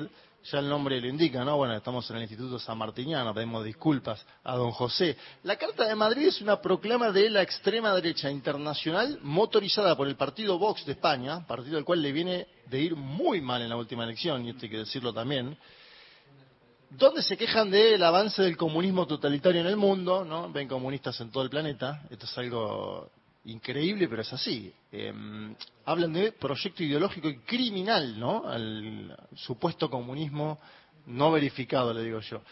Y la firman Eduardo Bolsonaro, Santiago Bascal, José Antonio Caz. Eduardo Bolsonaro es hijo de Jair Mesías Bolsonaro, José Antonio Caz, líder del Partido Republicano de Chile. Guillermo Lazo, el actual presidente de Ecuador, bueno, un hombre que no está en un buen momento porque se estuvo quirante básicamente. Pero vamos a las entrevistas. Vamos a poner toda la carne al asador, señoras y señores, van a escuchar cosas. Ay, ay, ay. Primero, Eduardo Feynman lo consulta a Javier Milei sobre su posible política exterior en caso de llegar a la presidencia en diciembre. Y él dice lo siguiente, a ver, Javier Milei. Político, nunca le pregunté esto. Si usted es presidente el 10 de diciembre, Mis aliados son Estados Unidos e Israel, así de simple. Con todo lo que eso implica. A punto tal que Israel lo considero tan aliado que he dicho que voy a mudar la embajada desde Tel Aviv a Jerusalén. Está claro, ¿no? Como señales muy claras. Es lo que hizo Trump. Por ejemplo. Bueno, ahí está, ahí le dice Feynman, es lo que hizo Trump y efectivamente, eh, me gusta la- como que Milei deja tiempo y dice, está claro, ¿no? Como diciendo, casi, yo no voy a tener injerencia en mi propia decisión, está claro, ¿no? ¿Quién va a manejar bien? A ver, después le di una entrevista a la agencia Bloomberg, para mí es la más impactante de todas, porque el periodista de Bloomberg, a diferencia de Feynman, es un hombre que le vuelve a preguntar cosas, como que le dice, che, pero ¿estás seguro? de lo que-?" Como no lo dice en esos términos, pero le dice, ¿es así como vos la ves? Bueno, primero le pregunta sobre China. Esto para mí es algo magistral porque muestra que lo de Milei es un proyecto, primero, ideológico, muy fuerte, ideológico, y segundo, moral. Porque, digamos, hoy la discusión sobre China en el mundo hay discusiones, pero el mundo que hace comercia con China primero y luego dice, bueno, tienen su sistema político, ¿no? Eh, en fin. Milei dice, China va a ser socio comercial del sector privado, pero nosotros desde el Estado no hacemos pactos con comunistas. Lo dice de esta forma. Quiero que lo escuchen porque además nombra, mezcla a China, un país que es la segunda potencia de este planeta, que va camino a ser la principal potencia de este planeta, que es uno de los países con mayor vínculo comercial con la Argentina, el segundo después de Brasil. Él dice que es parecido a Cuba, Venezuela y Nicaragua. A ver, escuchemos. Y en cuanto a China, es uno de los socios principales de comercio. de- Bueno, serán socios comerciales de los, eh, del sector privado. Nosotros no hacemos pacto con comunistas. Pero entonces, ¿qué harías? O sea, ¿no cerrarías las relaciones de Argentina con, con China? Yo no promovería la relación con comunistas, ni con Cuba, ni con Venezuela, ni con Corea del Norte, ni con Nicaragua, ni con China. O sea, para Venezuela vas a cambiar la política. Obviamente. claramente. Bueno, está, ustedes lo escucharon como comparando casi que fuera lo mismo, ¿no? Eh, Daniel Ortega en Nicaragua que Xi Jinping en China. A ver, ahí por eso yo decía, hay una valoración moral, ideológica, no económica, diría, ¿no? Eh, de hecho, gran parte de los países, por ejemplo, centroamericanos, que estaban en discusión entre Taiwán y China, abrazaron a China, el último fue Honduras, hubo un debate muy fuerte en Paraguay, ganó el Partido Colorado, entonces sigue abrazando a Taiwán, pero son cada vez menos los países que se vinculan con Taiwán y no con China. Atención porque estas declaraciones llegan una semana antes de la cumbre de los BRICS. Los BRICS es el bloque de Brasil, Rusia, India, China, Sudáfrica, los emergentes, se va a hacer en Sudáfrica la cumbre. Todo el mundo está viendo qué pasa con la elección en Argentina después del gran suceso que tuvo Javier Milei en las PASO, ¿no? Uno diría, "Estas- este tipo de declaraciones suman en algo. La Argentina acaba de pedir el ingreso a algo que se llama BRICS Plus. En principio estaba habilitado el ingreso, era todo favorable, digamos, lo- lo- los cinco que están ahí sentados en la mesa eran favorables. Esto puede cambiar algo porque hoy habló eh, la Cancillería china, un vocero de la Cancillería china dijo, si Milei visitara China y experimentara por sí mismo, es probable que llegue a conclusiones muy diferentes sobre la cuestión de la libertad y la seguridad en el pueblo chino. Fíjate, ¿eh? parece una película, yo lo subí a Twitter y alguien me comentaba, che, es el inicio de una película o, o de una serie que China le contesta a Milei, ¿no? Es algo que no se esperaba hace seis semanas, cinco semanas. Bueno, está pasando. Volvamos a la entrevista porque hay todavía algo más. Siempre son escalones ¿no? que, que va subiendo. Hay un acuerdo en la política argentina, de los pocos acuerdos para mí, que, bueno, Martín siempre labura sobre si hay o no consensos entre las fuerzas democráticas del 83 para acá, eh, acuerdos partidarios, diría. Uno de ellos, No llegué a ningún consenso. Bueno, pero a ver, el Mercosur, ponele. Eh, no, yo, sí- yo digo, esta, mi idea es que se reconocen retroactivos. Ahí está. O sea, va- se van sedimentando, pero lo que no hay es un culto a la ceremonia. Ahí está, muy bien. Pero el Mercosur uno diría es un espacio que, creado en el alfonsinismo, que el menemismo lo utilizó de forma más económica, que el kirchnerismo lo utilizó de forma, si querés, más política, que el macrismo le dio otra entidad, pero estuvo, digamos, dijo, hay que dar la batalla del Mercosur porque vamos a, un- a hacer un, una- un tratado de libre comercio con la Unión Europea, le dio una entidad al Mercosur. Eh, es decir, cada uno de sus gobiernos le fue poniendo su sal, su pimienta, ¿no? Int- Intentó... eh, Bien, Javier Milei dice que hay que eliminar el Mercosur. Lo dijo en esta entrevista con Bloomberg. Esto no es de hace un año. Yo no fui a buscar en el archivo a el Milei diputado. Javier Milei dijo, esto fue ayer, a la agencia Bloomberg. Ustedes escucharon primero que no va a tener vínculo con China del Estado, una cosa extraña, pero bueno. Segundo, que hay que eliminar el Mercosur. A ver, lo explica con sus palabras. Y en cuanto a Brasil, es el socio comercial más importante de Argentina, hablaste duramente de Yo- Lula en el yo- pasado. bueno, ¿Se pueden no. acercar? No. ¿Qué De- significa? ¿Que no lo pensás y sos De presidente? hecho, no de hecho yo creo que hay que eliminar el Mercosur porque es una unión aduanera defectuosa que perjudica a los argentinos de bien. O sea, es, en el fondo es un comercio administrado por estados para favorecer empresarios prebendarios. Y entonces, Eso no promueve el comercio, eso lo destruye el comercio. Eso genera desvío de comercio, no genera bienestar. Genera rentas para amigos del poder. Digo, una cosa verdaderamente horrorosa. eh, pero En el mundo hay un montón de tratados bilaterales, comerciales, Digo, con ese- para digo, esas- eso es- pero eso al sector privado eso le sirve. No, le sirve, digamos, a los que están asociados con, con los gobiernos en la administración de ese comercio. No le sirve a la gente, Dios, si la gente lo que le sirve es el comercio, que el comercio sea libre. No es así. Es decir, cuando se mete el Estado hace daño. Bueno, ahí está, ¿no? La definición. Cuando se mete el Estado hace daño, yo digo, es de las pocas políticas que nadie tocó, ¿no? El, Mercosur, el marco de alianza de la Argentina, Brasil, Uruguay y Paraguay, donde también está Chile como miembro asociado, donde estuvo Venezuela, donde está el ingreso de Bolivia en marcha. Uno tendría a creer que si mi ley impulsa también la dolarización, va a ser muy difícil armonizar el Mercosur. Entonces, por ir a salida de que mi ley encuentra es dolarizo, se va Argentina del Mercosur. Yo creo que la Argentina, si hace eso, va camino a convertirse en un Estado paria, como decían. En, yo me acuerdo cuando cubrimos la campaña presidencial en Brasil. Bolsonaro Lula le decían, el lulismo básicamente, le decía a Bolsonaro que había convertido a Brasil en una especie de Estado paria, porque se había ido de los foros eh, de organismos multilaterales, porque cuando fue a la ONU, acuérdense esa imagen de Bolsonaro comiendo pizza porque no tenía la doble vacunación, ¿no? que no lo dejaban ingresar a los locales de comida. Bueno, habrá que ver qué hace Milei. Hay un famoso teorema de, Baglini que es que cuando más te acercas a la posibilidad de disputar, más te moderás. Uno no escucha eso de Javier Milei acá, ¿sí? Tampoco creo que sea la discusión de la calle en Argentina, lo voy a decir en esos términos. Le import- nos importa a nosotros porque debatimos la política. No creo que la gente esté discutiendo hoy si más vínculo con China, menos vínculo con China, pero te daña, te puede impactar la economía fuertemente una medida como la salida del Mercosur o el intento de extinción del Mercosur. Aparte dice, hay que eliminar el Mercosur, es decir, necesita que los otros tres digan, sí, es verdad, porque el Mercosur no, no puede eliminar la Argentina de forma puede unilateral. desvincular del, ¿no? del- pero es un disparate. ¿no? Argentina podría que- salir, creo que es muy dificultoso, habría Sí, que ver la, normativa. pero- sí, sí. Y Uruguay después- siempre viene amagando, digamos, aparte podés No, pero ir Uruguay lo que dice es, quiero flexibilizarlo. Quiero flexibilizar, pero lo que vas amagando es flexibilizar las reglas, no cumplir, Claro, qué sé yo. pero mira, Uruguay dice, quiero flexibilizarlo para hacer un tratado de libre comercio con China. Claro. Es decir, la calle Pou, que es un hombre conservador, pero a la vez pragmático, dice quiero flexibilizarlo para ir a negociar con esto. No dice hay que no quiero dialogar con los comunistas chinos. Bueno, este es el. Por eso yo digo es muy ideológico el proyecto de Javier Milei, muy ideológico y te diría moral, ¿no? Porque si para él es lo mismo Daniel Ortega que Xi Jinping.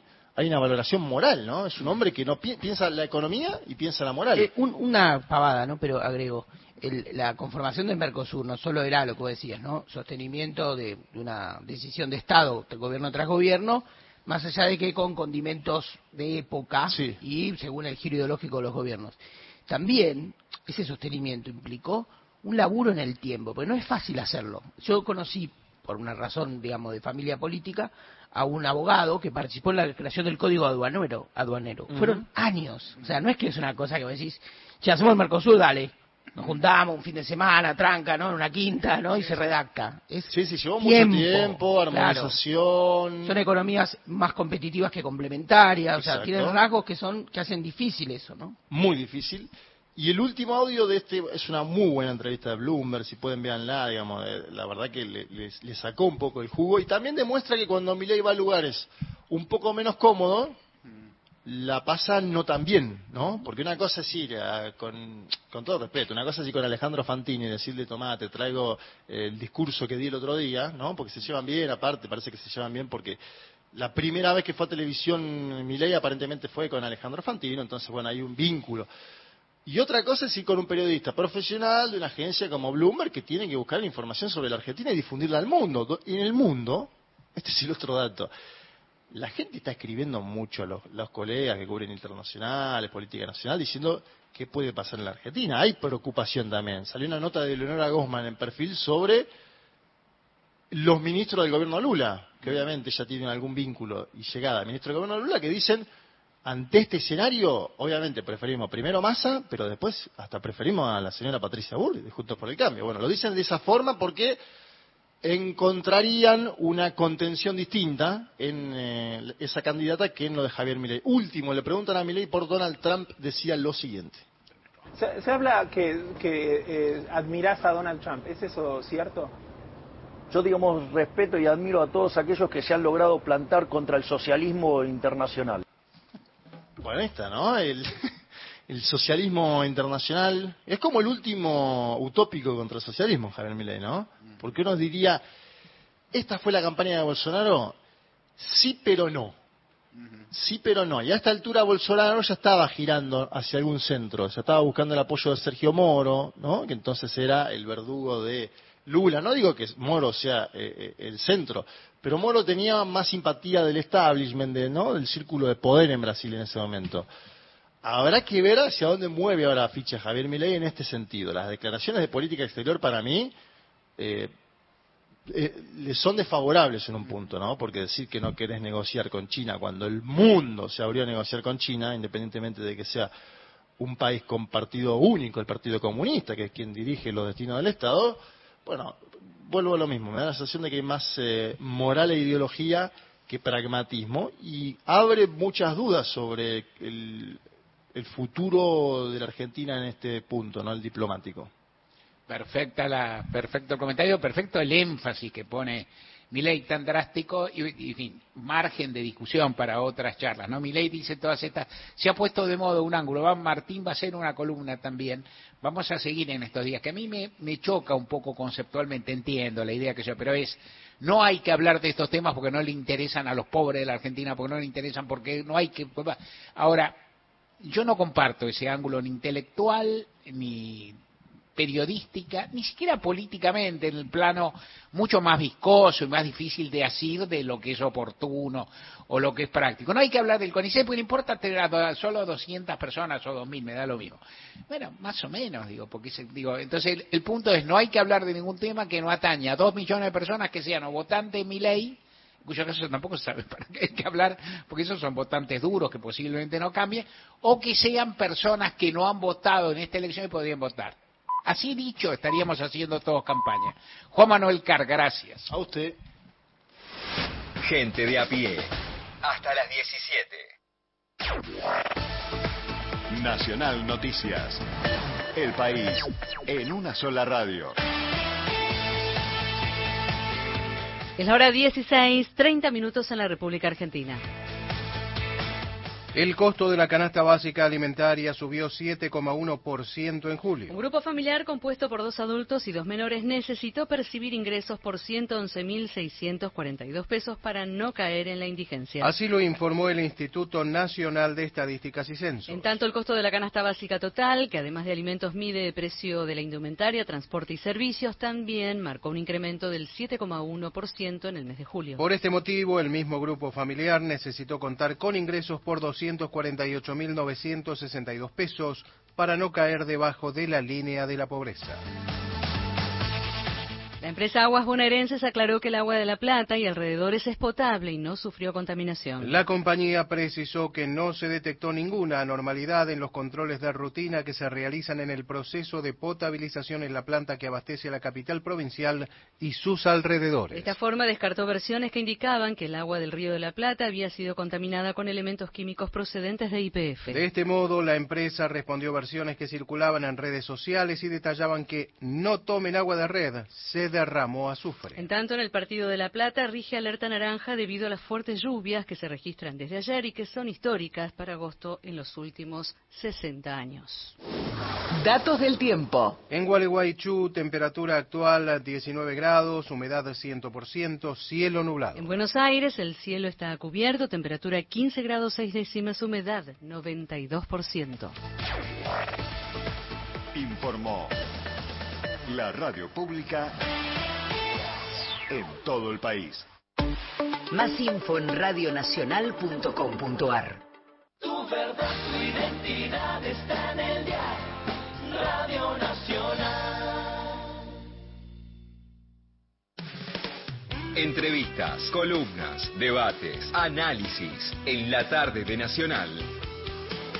Gente de a pie.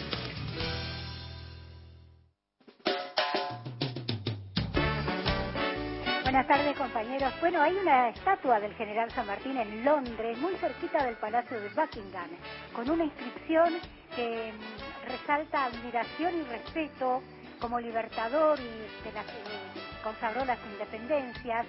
Así que por ahí los reyes lo ven y lo admiran, ¿eh? Eh, y yo tenía 14 años cuando leí El Santo de la Espada. Gracias, mi nombre es Ana. Víctor de Becar en nuestro WhatsApp, estoy escuchando sobre el general San Martín y me indigno con las porquerías que llegan a mi WhatsApp donde llaman libertador a cualquier pitufo gruñón, dice Víctor de Becar. Buenas tardes, eh, Magdalena de Moreno. Eh, felicitaciones por el programa. Feliz de escuchar hablar de San Martín. Soy sanmartiniana, belgraniana y, de, y moreniana. Son los, los tres. Eh, nuestros amados próceres que yo más admiro. Eh, sería muy bueno que pasaran las últimas palabras que dijo este señor sobre algo que dijo San Martín. Ana de Chacabuco en nuestro WhatsApp, querido Mario y equipazo ejemplar, personaje San Martín, caro a nuestra historia, nodal su lucha en nuestro destino como nación libre y soberana. Leer y tener en cuenta su lucha es guía y conciencia, amor a la patria y respeto por nosotros mismos. Abrazo grande, nos dice Ana desde Chacabuco.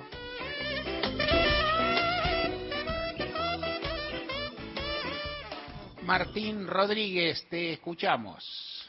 Bueno, Soñoso, ¿no? Bueno, Arrancó mal. sí. Arrancamos mal con la. De la nuevo. Martín Rodríguez, te escuchamos. Bueno, Mario, eh, días, días moviditos. ¿Qué se puede hacer salvo ver películas? Decía Cerú Girán, y ahora parece que se puede hacer salvo hablar de mi ley, ¿no? Se, re- se repite, pero se va acomodando la política, también se va reacomodando también la, la campaña, los candidatos. Hoy, me- hoy tenía el aporte eh, de un querido amigo sobre las edades y las generaciones que llegaron a la política, ¿no? Eh, él me decía, anticipaba, así como una profecía, decía, mi pálpito es que la final, o sea, el posible balotaje, porque si hay balotaje obviamente significa una vez pasadas las generales, es que haya, eh, es que se dé, se dé el desenlace entre Milei y Massa, ¿no? Eh, no por merecimientos, me dice, aunque los tengan en tal caso, ni por polarización, me dice. Y acá introduce algo, me dice, sino por un asunto etario. Él dice que a Bullrich se le pasó la hora, su generación ya gobernó. Y hace una, un raconto etario. Hay que bancárselo porque va a nombrar algunas cosas. Dice, de Videla a Menem, todos de la misma generación. Videla nació en el 25, Viola en el 24, Galtier en el 26, Viñón en el 28, Alfonsín en el 27, Menem en el año 30, a la flauta. Luego dice el tándem 2001, de la misma generación. De la Rúa del año 37, no lo tenía. Dualde del año 41, ¿no? Después, Kirchner, la generación un poco más avanzada, ¿no? Ya la era kirchnerista. Néstor del año 1950, de hecho él muere en una edad redonda, muere a los 60, si no me equivoco, en 2010. Muy joven, ¿no? A uno le pasan los años y ya es más joven, uno imagina. Eh, Cristina del año 53. Saltito, Macri del año 59. El mismo año que Alberto Fernández, también del año 59. Entonces dice, quien lo dice es Martín Prieto, un gran, gran escritor rosarino, dice, naturalmente, con comillas, tiene que entrar una nueva. Mi ley es del año 70 y Massa es del 72, ¿no? Dice, Bullrich es del año 56. Muy jovencita en su participación en los 70, ¿no? Casi diríamos, eh, expresa la última camada, ¿no? De quienes se, se introdujeron en la política en esos años que eran tan, digamos, tan decisivos, ¿no? Lo que pasaba año a año eran saltos abismales y eh, digamos que la dictadura, por ejemplo, a Patricia Burri la encuentra con 20 años, pero ya introducida en una dinámica política muy intensa. Dicho para una generación que a los 20, o sea, vos conocemos generaciones que tienen 44 y están empezando a entrar a zona pro para ver si alquilan, ¿no? Digamos, porque se quedaron bien con los padres, más o menos, ¿no? Digamos, hay mucho de eso, pero es en el mundo ese fenómeno, seamos justos, porque ahora pareciera que todo, todo lo malo es- eh, ocurre en Buenos Aires, pero no. Y este, efectivamente, en los 70 tener 20 años era ya tener una edad madura, ¿no? Ya era ser una persona en armas. En el caso, había iban a la guerra, a la guerra de guerrillas, a la colimba, a todos lados, a Malvinas, lo que pasó, en fin. A Dilma la detuvieron en Brasil con, ¿Con cuánto? 20, 20 años. Años 70, además. Muy parecido al, Sí. al o sea, al, al inicio de lo de Patricia Bullrich, el, Sí. el- el final Sí. es totalmente distinto, ¿no? Absolutamente, sí. Esa, esa generación. Bueno, en fin, eh, complejo. Recordemos, para conocer la intimidad de Patricia Burge, un pequeño dato biográfico. Su hermana, Julieta, digamos, fallecida en un accidente, fue pareja de Galimberti, dirigente montonero, ¿no? Muy importante, de mucha proximidad a Perón. Esta mañana leo también, cambiando el ángulo, pero no el tema, leo también un precioso texto de nuestro querido amigo de la casa, Ernesto Semán, que indica un, un dato, digo, para, para, viste cuando decís, hay que, hay que mojar el gato, ¿no? Como hay que, hay que verle el tamaño de las cosas.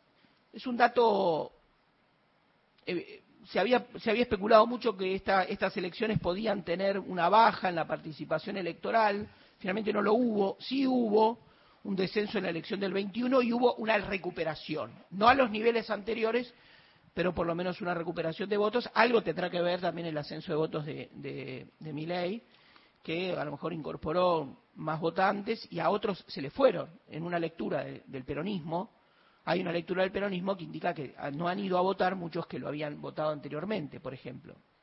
Dice Ernesto Semán, Milei tuvo el apoyo de poco más del 20% de la ciudadanía habilitada para votar. Esto no es para menospreciar su irrupción, dice, en absoluto, sino para llamar la atención sobre cómo se va achicando la cancha, cómo la escena pública se va transformando en un gallinero chiquito, con los titiriteros por arriba y millones de argentinos afuera.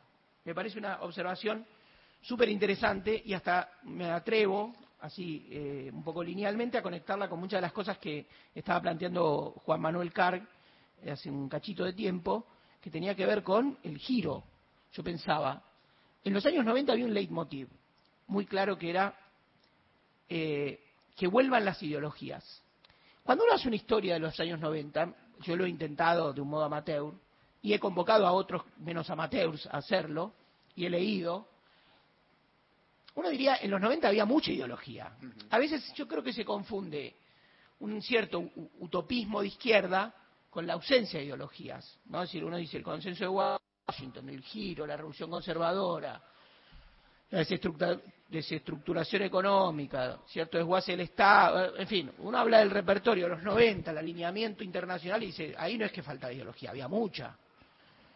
Cuando fue la irrupción del de PRO, junto, bueno, del PRO más que de Juntos por el Cambio, sobre todo en el momento que maduró como partido nacional, porque su primera irrupción en la ciudad también tenía un componente rígido, más ideológico rígido. El Macri de 2002, con bigotes.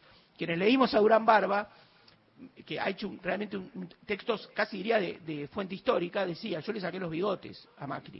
Es decir, lo convirtió en un producto democrático, que era lo que no tenía, en un momento donde además, tras el 2001-2002, había un espíritu anticapitalista en la política argentina después del debacle del 2001 y del, de, digamos, de la del 90, ¿no? Bueno, ahora con Milley también, me, permito conectar con lo que contaba Carg, también uno nota que eh, a Milley no le falta ideología y no encubre la ideología, si no hay globos, no hay tambiónica, no hay, no hay Costa Salguero, ¿no? Es una cosa, ¿no? Y, incluso eh, Menem decía, ¿no? Menem que seguramente dio, se puso al hombro el giro ideológico más fuerte de los últimos años, la década que más nos cambió, creo yo, digamos, sin hacer una valoración, pero que más transformó la Argentina, ¿no? Todavía hay secuelas de lo que significó la transformación de los 90. Menem tuvo un titubeo entre si, si me votaban por lo que... ¿Te acuerdas que la otra vez hablamos en el programa? Si me votaban por lo que decía que iba a hacer, no me votaban. Acá, medio que la carta viene escrita, ¿no? Cartas marcadas. ¿no? Milei dice, yo juego con este ancho, con este 7, con este 4, ¿no? Aparece todo y es tremendo. Ayer hubo una presentación en vivo de los tres candidatos en el programa Dos Voces de TN, que es como una institución democrática, ya ese programa, o volvió a ser, porque los tres candidatos a presidente, con, digamos, con posibilidad de ganar, se presentaron en ese programa. Varias cosas para decir eh, que creo que son claves, ¿no? La primera, voy a empezar por Bullrich, Patricia Bullrich. Leo también una colega, una gran periodista, Lucía Isikoff, dice, Patricia está incómoda en el medio del sanguchito de dos que se eligieron como rivales. Del si no es todo, es nada, debe mutar una larretización forzosa, un corrimiento al centro, ¿no? los suyos están confundidos, porque no solo el kirchnerismo y Massa inflaron a Milei, en- entre comillas, ellos también lo hicieron cada vez que le festejaron que tratara de colectivistas, dice Lucía Isikoff, y zurdos de mierda los moderados de su propia coalición, ¿cierto? Tenía como eh, predilecto, un, objetivo predilecto de Milei era atacar a la reta, ¿no? Ahora deben bloquear los canales de diálogo que con mucho esfuerzo habían construido con los lumpenes que se organizaban en los márgenes del sistema democrático para salir a hacer scratches. Y se pregunta, eh, eh, adentro de esta interrogación sobre el mundo Bullrich, se pregunta a la periodista, la colega Lucía Isikoff, ¿a quién vota Macri? Una especie de ganador en varias, pan- en varias bandas.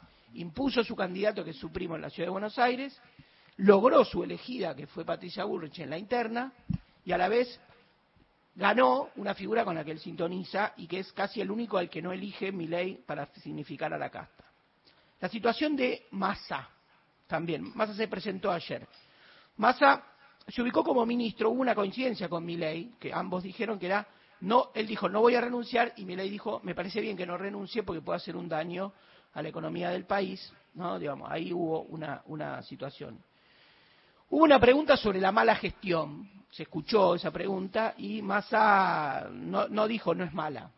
Está en, una, está en un caminito angostito, difícil, en un sentido, que es eh, que no tiene mucha gestión para reivindicar. ¿no? Es decir, de algún modo el gobierno de Alberto Fernández, para el peronismo kirchnerista, pan kirchnerista, como se quiera llamar, es una suerte de página en blanco ¿no? para el relato. ¿no? Gobiernos con mucho relato y de mínima una página en blanco. Yo diría la van a escribir después, no creo que la dejen en blanco, pero no va a ser, no, no, no lo tienen en el pecho como marca. ¿no? Eh, así que yo veo una situación difícil. A favor de Massa, y yo creo que hubo más soltura, se lo vio mejor que como se lo vio el domingo, y creo que tiene más cómoda la polarización. El- ahí yo creo que tiene que avanzar un poco más. Hay lugares comunes repetidos en las críticas de estos días, conectar con la gente, etcétera, etcétera. Voy por el final. Voy a hablar de mi ley. ¿No? Wow, rompo el silencio, hablo de Milei. Se presentó con la compañera de fórmula, con Victoria Villarruel. Es curioso ese tándem, yo creo que se va a repetir mucho. Le falta entrenamiento. Por ejemplo, él se pone nervioso cuando habla ella. ¿No? El candidato que la quiere No interrumpir. está solo. ¿Cómo?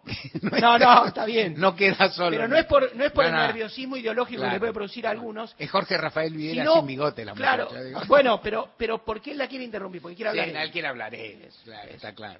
Pero ¿por qué la sienta, no? Claro. Y ahí aparece. Primero, ya la designó, eh, le designó áreas responsables. Ni más ni menos, no le dijo, no sé, viste, flora y fauna. Le dijo seguridad y defensa. Bien. Eh, y él carece de, digo, Milei es una figura que carece de estructura, ¿no? Decir, la, cuestión de a quién va a poner. El otro día Johnny Viale casi le arranca el gabinete. Lo apretaba dos minutos más y le arrancaba el gabinete. Digamos, eh, hay una parte de no profesionalismo en Milei que seguramente es lo que funciona, no lo critica, pero es lo que funciona, de no casta, pero a la vez que es una especie de campo minado, porque puede cometer torpezas. Digo, yo no sé si le sirve a un candidato hoy adelantar. Mi ministro de Economía, lo hizo solamente Kirchner con la baña, si no me equivoco, y eso era le convenía a Kirchner políticamente. Sobre libre exportación de armas, Villarroel lo relativizó, entre comillas. Dijo garantizar al ciudadano la posibilidad de exportación en el caso de que quiera usarla, que es más o menos lo mismo. ¿no? Ahí hay que ver, yo no sé la, la letra chica, la cosa fina de la aportación de armas. Como hijo de setentistas, en los 80 en casa había algún fierro, después se extinguieron, pero era por otras razones ¿no? que se fueron, que fueron quedando. Subsidios a instituciones religiosas, por ejemplo, un tema que ayer picó. Villarroel dijo que eso estaba en la Constitución Nacional y no se iba a modificar. Digamos, ¿no? Eh, investigación pública. Bueno, acá hay un matete, no matete, no es matete la palabra, hay una eh, decisión de encontrar otro blanco fácil, ¿no? Que es, y lo hizo Feynman ayer, o Guadalupe Vázquez, la periodista de La Nación más, que es prácticamente leer los títulos de las investigaciones no, que es más o menos como cuando, lo voy a decir mal, Duchamp puso el inodoro en el medio del coso. Es decir, es, es como un lugar que produce un efecto de incomodidad y de patetismo en algún sentido, como si dijera, ves esa escuela que está, que se botea, bueno, mirá lo que el Estado financia, ¿no? Es decir, esas situaciones que son falacia del hombre de paja, que ubican a alguien en un lugar, les pasó con Diego Golombek al aire, un hombre que está, que se dedica al tema de la neurociencia, del sueño, es decir, una, una cosa muy específica que lo investigó durante la pandemia, la pandemia dejó una secuela en la salud mental gigante, digamos, en el mundo, obviamente, y en la Argentina.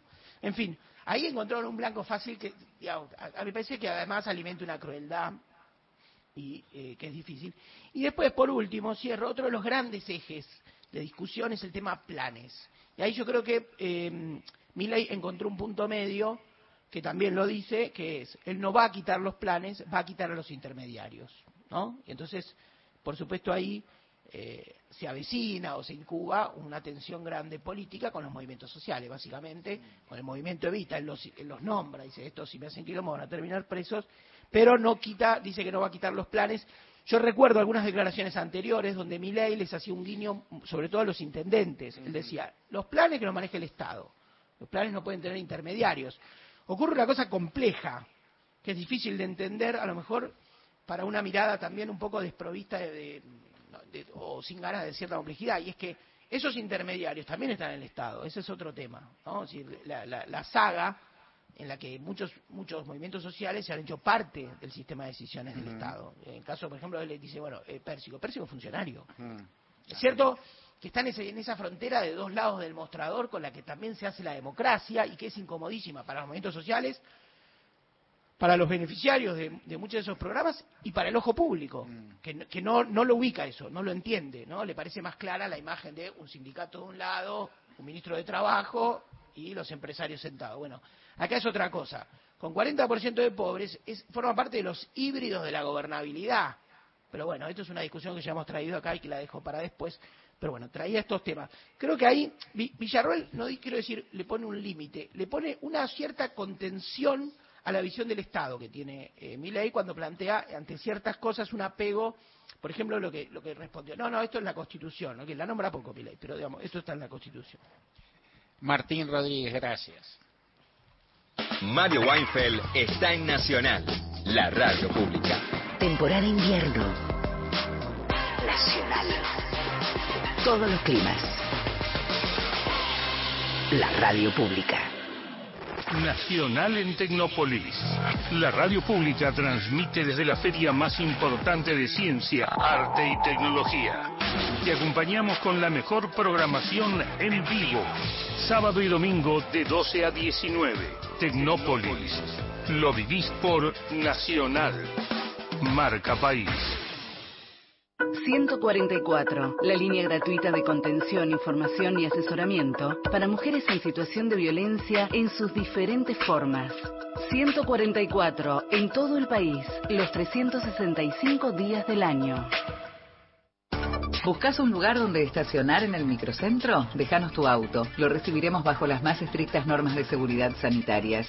Cuidarte y cuidarnos es la prioridad. Estacionar en el garage más seguro del microcentro, Avenida Corrientes 677, a metros de la calle Florida, sobre el lado izquierdo de la avenida.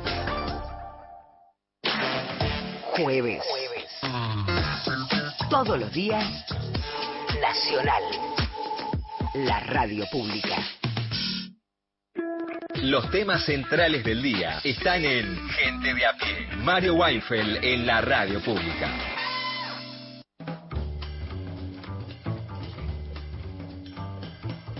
Algunos mensajes en nuestro WhatsApp Suni de San Cristóbal, Mario y equipo honremos al Libertador recordando sus ideas y su heroico accionar. Seamos libres y lo demás no importa. Voto por la libertad de estudiar en escuelas y universidades públicas. Voto por cuidar y educar a nuestros niños y jóvenes. Voto por la ciencia y la tecnología. Voto por la salud pública y los derechos de la ancianidad. Debatir la libertad en acción es la tarea, dice Suni desde San Cristóbal y Carlos el cartero de Banfield. Buenas tardes Mario y gran equipo. Muy linda la versión de los 60 granaderos por Alberto Podestá. Hay canciones criollas por tangueros fenómenas. Abrazo, dicen ahí nuestros oyentes en el WhatsApp. Canciones, canciones folclóricas por tangueros. Sí, ya lo hicimos. Pero lo podemos hacer de nuevo. No se acuerda nada. ¿Quién se acuerda? Yo. Podemos hacer el lado B. El lado B Sí. se puede hacer, pero ¿cuándo lo hicimos en el 44? Y ¿Cuándo hace fue? mucho, sí, sí, hace mucho. yo no me acuerdo cuál vino Azucena Maizano. a No cantar acá, en vivo. No acá, Instituto Bueno. San fue a la radio. Me parece que estaba, que era una joven que, que empezaba. Que Regordeta, sí. Sí, que Lo venía- podemos hacer, que no hay venía, problema. Bueno, vamos a seguir con esto. Nosotros, por lo pronto, en un ratito nos vamos de acá al Instituto Nacional San Martiniano, que es un lugar hermoso y donde se han tratado muy bien y que hemos tenido un gusto muy grande, que recomendamos que puedan venir. Son, son estos sitios históricos, digo, si esto estuviera en algún, no sé, si uno va un día a Colonia y está esto, va y le pega una vuelta, ¿no? Si uno va como turista, no te digo. En cambio, esto, y es interesante lo que dicen que a veces el que viene en un viaje mira mucho y el que está en esta ciudad a 20 cuadras no, por, por ahí no le presta atención. Es bellísimo, es bellísima la dedicación que hay en estas cuestiones, es bellísimo el laburo que hay. Es notable lo que nos dijo Eduardo García Caffi, que está muy bien, que es esto, ¿no? De que el- las autoridades del instituto, en el caso de él, que está hace muchos años, más de 10, pu- tienen la posibilidad de, de dispensar las palmas, ¿no? Del, del Libertador San Martín, es una especie de condecoración, por decirlo de alguna manera, o sea, es una como delegación del gobierno nacional que le hace, y que no él no las revolea por ahí. O sea que esto se puede hacer porque decir, bueno, este este dijo algo, un discurso, no, no, hagámosla de vez en cuando cuando por ejemplo, digo, dentro de más allá de lo que a mí me parece precioso el libro el, el, disco de Abel Pinto, se me parece preciosa la iniciativa y todo esto. Y entonces uno dice, entró unos años, cuando vos te digan, le dieron las palmas a Abel Pinto, vos lo podés vincular fácil con esto. Porque no es que el tipo tiró un disparo en la sombra, una cosa así. Ese disco, ese disco se va escuchando. Yo no conocía el detalle, que es súper interesante, que él donó, ¿no? Que él donó las reganó, que, que, que él donó lo que pueda cobrar de derechos, o sea, a distintos, a distintos hospitales y demás. O sea, un gesto, viste que eso también existe, que no es de- ojo, y aclaro, y subrayo. No me parece que el artista necesariamente deba no cobrar. O sea, no es así, vive de su laburo y puede cobrar. También me parece, o sea, o sea, no me parece que esto sea una regla kantiana, una regla moral aplicable a todos los artistas cada vez que sean algo público, no es así. Pero si lo hace alguna vez porque puede, que puede, porque tiene vocación y porque hacer un gesto también está muy bien y también se puede señalar porque en definitiva está renunciando, dejando de ejercer algo a lo que a lo que tiene derecho. Me parece bárbaro. Nosotros seguimos acá en Gente a Pie, nos vamos a ir, eh, mañana vamos a estar en, nuestros, iba a decir en Buenos Aires, en nuestros estudios, mañana va a estar lindo Buenos Aires, hoy ya parece que, que ya paró la lluvia, vi gente correr, no sé si estabas tú, no se veía nada bajo, el diluvio. Mañana vamos a estar en el estudio de Radio Pública, un día donde va a haber peculiarmente música, va a estar Lorena. Vamos a seguir hablando, por cierto, de, de las elecciones. Tenemos la expectativa de tener algunas de las personas que ha pensado mucho de esto y uno trata de escuchar, porque uno no entiende todo, uno tiene posiciones. Yo creo yo tengo una posición determinada respecto de los riesgos que esto significa, respecto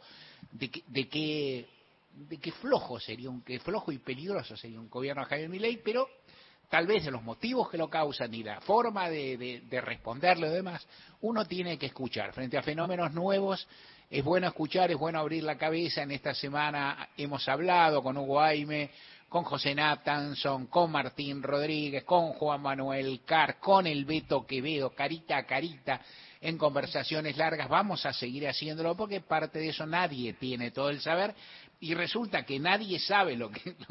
nadie que no previó estas cosas tiene la respuesta a los cinco minutos y en general esas respuestas son en parte primarias. A mí me, cuando una figura política entra en estado de gracia, que eso pasa, y recorre todos los medios y habla, algo, algo sucede también, se expone. Es decir, Juan Manuel lo vio con mucho detalle. Yo me ahorré un poco mirar las entrevistas. Hiciste bien por salud. Claro. No, no, pero ah, por ahí hay que mirar alguna. Miré alguna por ahí y vi que a una persona que es muy creída, que tiene una formación económica. A mí me parece que la formación atrasa, no que tiene, pero él tiene una formación económica, tiene vocabulario, tiene jerga, domina.